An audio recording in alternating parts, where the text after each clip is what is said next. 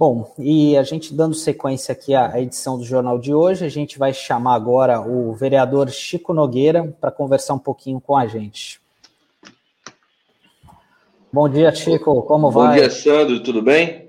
Tudo bem. Bom dia aí, ó, ouvintes da Rádio Brasil Atual aí, litoral. Já está preparado aí para o aumento da conta, Chico? Rapaz, eu estava vendo a reportagem aqui, complicado, hein? Tem que tem que racionar mesmo, tem que diminuir o gasto, mas é difícil, né? Você depende quem já está fazendo a economia, como que faz? Quem já faz todo esse esse trabalho de economia, pagar luz e usar menos ferro de passar, desligar os ar condicionado, enfim, o que, que ele vai desligar mais? Exatamente. A geladeira? Complicado é... isso. Exatamente. É, o jeito é que talvez muita gente vai ter que acabar apelando para o gato aí, né? Infelizmente, né? Porque do jeito que a coisa está indo, né? E isso acaba causando uma série ô, de consequências. Ô, Sandro, nós estamos voltando no governo Bolsonaro à época da Idade da Pedra, né? Quem não tem gás, cozinha com, com lenha. E quem não tem luz vai ter que ter lampião. Tem que ter alguma forma de você é, fazer lamparina, alguma coisa, lanterna, porque vai começar literalmente a gente voltar um atraso de mais de 50 anos atrás aí, porque tá difícil, porque é falta de planejamento, que nem você falou. Nós temos energias alternativas, como os, a energia eólicas, fotovoltaicas, que poderia ser incentivada ao governo federal e comprado e criar fazendas em lugares que não produtivas, de criar, já existe isso, né? mas não tem incentivo, não tem investimento, né? Poderia ter investimento nessa área para poder é, vir dar um suporte da questão no setor energético, porque nós temos aí um, a energia limpa é, é, representa praticamente 5, 6% da fotovoltaica e de, de eólica muito pequena também mas é, a gente acaba indo para as termoelétricas, porque aí é uma energia suja, né? Muito complicado isso, e mais cara, por, por sinal. É verdade, Chico. Bom, a Débora está dando bom dia para você, a Fabiana Prado Pires de Oliveira dando bom dia para a equipe da RBA.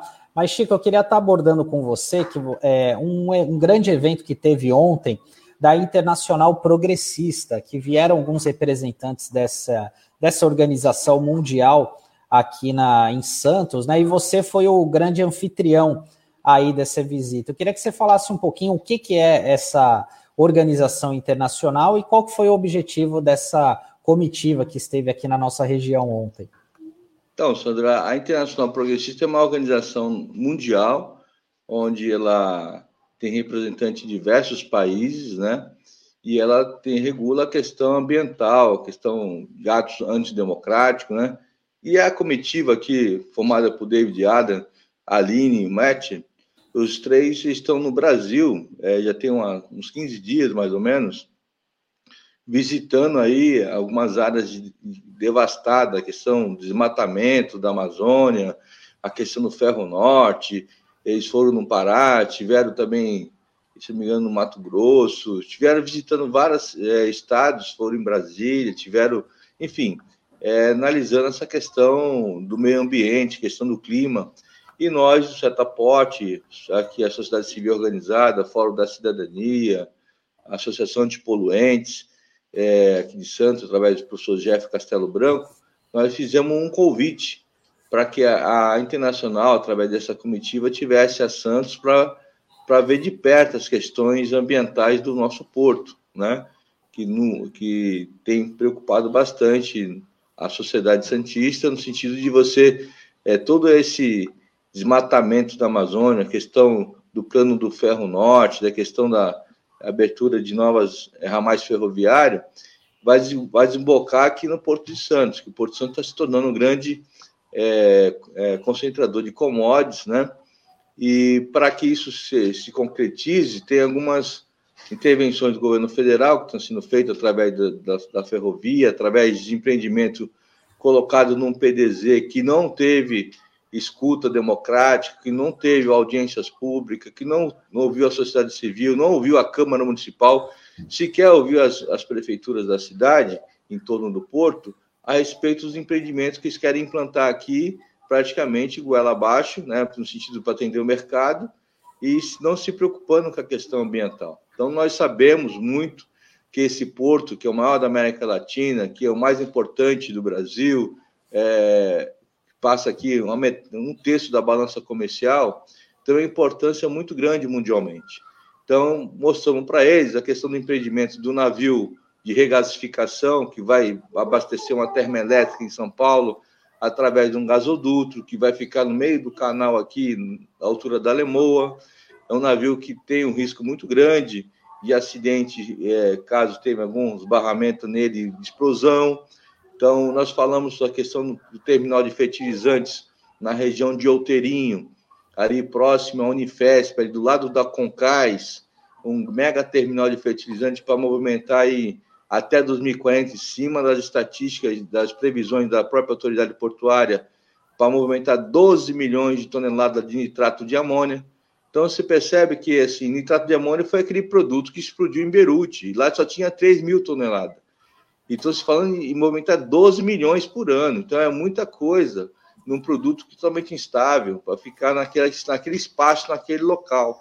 Então, é, mostramos a degradação dos armazéns do 1 a 8, que tem um TAC do Ministério Público para poder fazer o restauro daquele, daqueles armazéns e passar para a prefeitura para poder criar é, incentivo ao centro velho, a questão do entretenimento, comércio, turismo, e não foi feito, foram passados por cima de um TAC, desrespeitando a justiça. Então, foi várias situações que nós passamos para, a internacional para que ele leve para os órgãos é, internacionais, é, ambientais, a associação, a questão do OMC, que é a Organização Mundial do Comércio, mostrar que o Porto de Santos está longe, muito longe, de ser um porto verde, de ser um porto que está preocupado com as questões ambientais, está preocupado com a sociedade civil, está preocupado com, a cidade.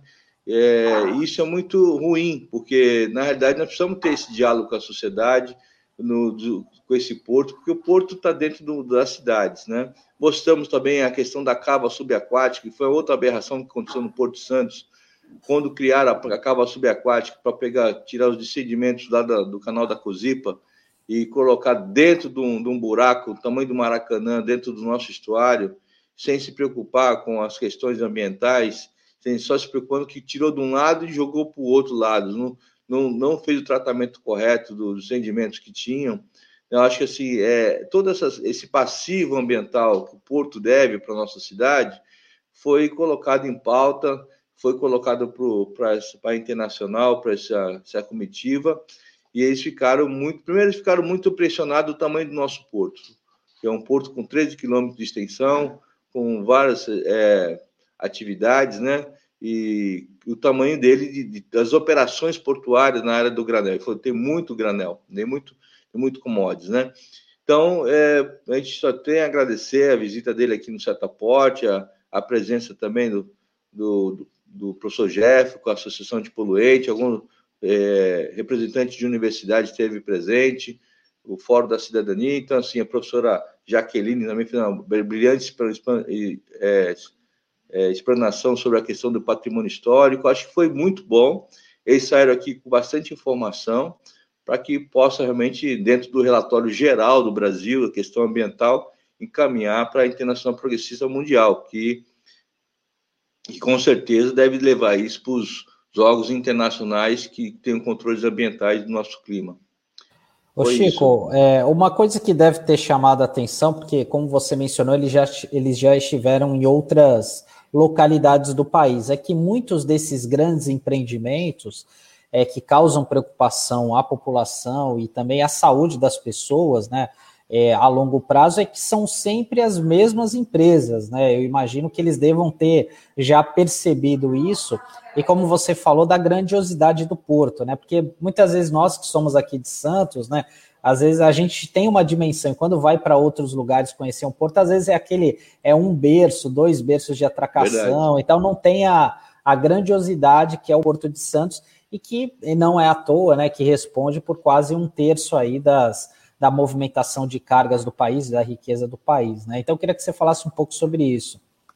Então, ele, de fato, ele, eles têm, têm isso no relatório deles já, é, algumas empresas já como Rodia, Cargill, empresas que têm empreendimento, empresas multinacionais, tem empreendimento em vários lugares do, do Brasil, em vários é, portos brasileiros, tem empreendimento fora dos portos, que ele, eles perceberam muitas vezes o descuidado na área ambiental dessas empresas multinacionais que vêm para o Brasil muitas vezes se instalar e se não se preocupa com a questão ambiental, sendo que a questão ambiental lá fora é muito rígida.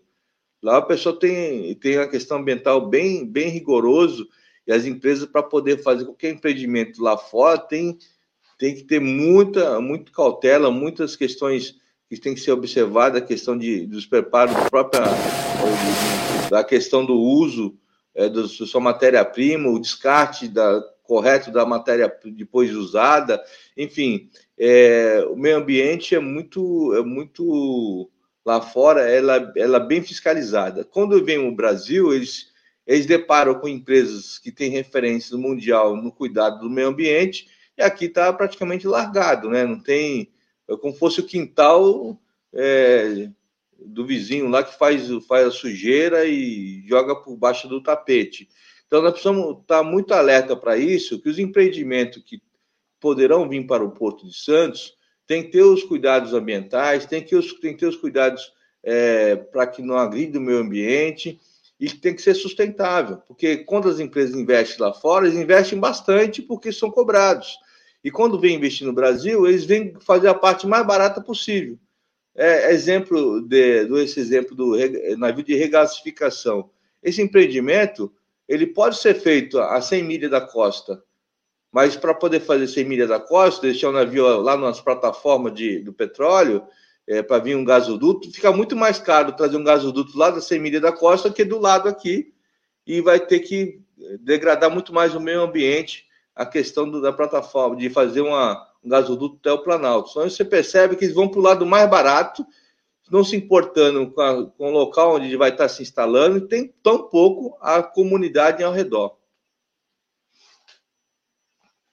Verdade, Chico. A gente tem aqui algumas interações aqui. É, bom dia, Juarez Ferreira. O Rodrigo Bertolino também dando bom dia. O Tiago Mota, bom dia, Chico. Bom dia, ah, bom dia a ah, Aí tem o Jefferson, o Jefferson Alisson. Aí sim, parabéns, chefe. A Márcia Silva, bom dia. E tem uma pergunta aqui do Jean Pierre. É, bom dia. Parece que o Museu do Porto foi desativado. A informação procede? Você tem alguma informação sobre isso, Chico? Eu não tenho essa informação, viu, Jean? Porque na realidade eu fiquei, ouvi falar de fato que ia ser desativado. Eu não sei se já se concretizou isso, mas é para nós assim, é complicado isso, porque a história do Porto está praticamente se, se diluindo, né, nesse governo Bolsonaro, né? É, inclusive na questão dos armazéns aí do 118, que onde o porto nasceu foi ali. Então tem um projeto de derrubar, derrubar os armazéns ali, uma parte deles, para poder criar estacionamento de vagões. Então não estão preocupados com a história do porto, com a cidade, tão pouco aí é, o acervo histórico que já tinha no museu, que poderia ser muito bem aproveitado para a área do turismo, para poder visitação turística, e eu fiquei muito descontente quando fiquei sabendo que iam fazer isso. De fato, não sei se já foi feito, e, é, e cabe a gente ficar na pressão que isso não ocorra, se não se concretize. É, realmente, né, Chico, você está falando de algo que é muito importante, né? Porque o Museu do Porto é ali na Rodrigues Alves, né? Que fica na Rodrigues Alves, fica na sede da própria né? presidência ali, isso. É, não, e eu me recordo que até eu que cursei a faculdade de comunicação, tinha até pessoas que eram selecionadas como estagiários justamente para ficar à disposição ali para você receber os turistas, né? Enfim, as pessoas que querem, até mesmo aqui da cidade, conhecer o porto, né? Porque, infelizmente, né, ainda é, não há essa integração cidade-porto da forma como a gente imaginava, né? E o Porto de e Santos é conhecida mundialmente, né? Pela questão do porto, né? Inicialmente por conta do ouro verde, né? Que era por conta do café. cultivo do, do, café, da exportação, né? Obviamente depois veio o Santos Futebol Clube por conta do, do Pelé e tal, mas Santos é essa referência no país hoje, ainda continua sendo e até internacional por conta do, do Porto, né? Então é, é, muito importante esse trabalho né, da Internacional Progressista, né, esse trabalho que a gente vem desenvolvendo aqui na RBA, com essas fontes que a gente é, semanalmente traz aqui, para trazer esse outro, esse contraponto, né, que muitas vezes a gente não vê por aí, né, alertando a população para isso que está ocorrendo, né? Porque ninguém é contra o desenvolvimento, o progresso, a geração de empregos, mas a gente precisa saber dosar bem é isso daí, né, Chico? Porque, como você falou, a economia é importante, mas o meio ambiente também, e a gente tem que tentar equilibrar essas duas coisas. Não tenho dúvida, Sandro, nós temos aqui um passivo muito grande desse porto com a nossa cidade, com a nossa região, e um passivo, às vezes, é não tem como mensurar isso, né? Por conta é, até mesmo do polo industrial da, de Cubatão, né? Junto com o Porto, teve muitas doenças cancerígenas adquiridas aí durante muitos anos, trabalhadores doecendo e muitos adquirindo essas doenças por conta do despreparo e também de falta de proteção no sentido do, do da questão ambiental, né? e você não tem uma política ambiental regional de cuidado dos trabalhadores, cuidado da, do, do, da população ao redor das empresas, e com isso a gente sofre, e o poder público também sofre, porque não tem atendimento hoje para tratamentos cancerígenos de, de, de alta gravidade, tem que subir a serra, não tem um hospital de referência aqui em Santos que possa realmente atender uma demanda grande, tem aqui a Beneficência Portuguesa, Santa Casa, uh, Guilherme Álvaro, mas o atendimento é muito pouco e não tem grande especialidade de atendimento nessa área. Então, acho que o passivo das doenças que podem ocorrer, e até mesmo os riscos que nossa população é, vai estar presente no nosso quintal, seja o nitrato de amônia na região de Outeirinho, seja um navio de regasificação aqui próximo da Lemoa, são riscos que não dá para mensurar nem ter como ter contrapartida ambiental no sentido de, de compensação. Porque o que vai compensar um risco de explosão? Se explodir, nós vimos o que aconteceu em Beirute. Não tem o que compensar as mortes, as vidas das pessoas, mas dá para evitar que seja feito empreendimento naqueles locais. E por isso que nós estamos lutando e a gente vai continuar lutando para que preservar as vidas da nossa, nossa população de Santos, da Baixada Santista e também que gere emprego de qualidade sustentável. Não, tá ótimo, Chico. Agradeço a tua participação e na semana que vem a gente volta a falar sobre mais novidades relacionadas ao Porto e também aqui à Câmara de Santos. Obrigado, tá Chico. Joia. E sexta-feira, Porto Cidade, 10 horas da manhã. Exatamente. Já tá definido os já estão definidos os convidados? Já estão definidos, a gente vai estar divulgando a partir de amanhã, tá bom? Então tá bom. Obrigado, tá Chico. Um abraço. Até mais. Até mais.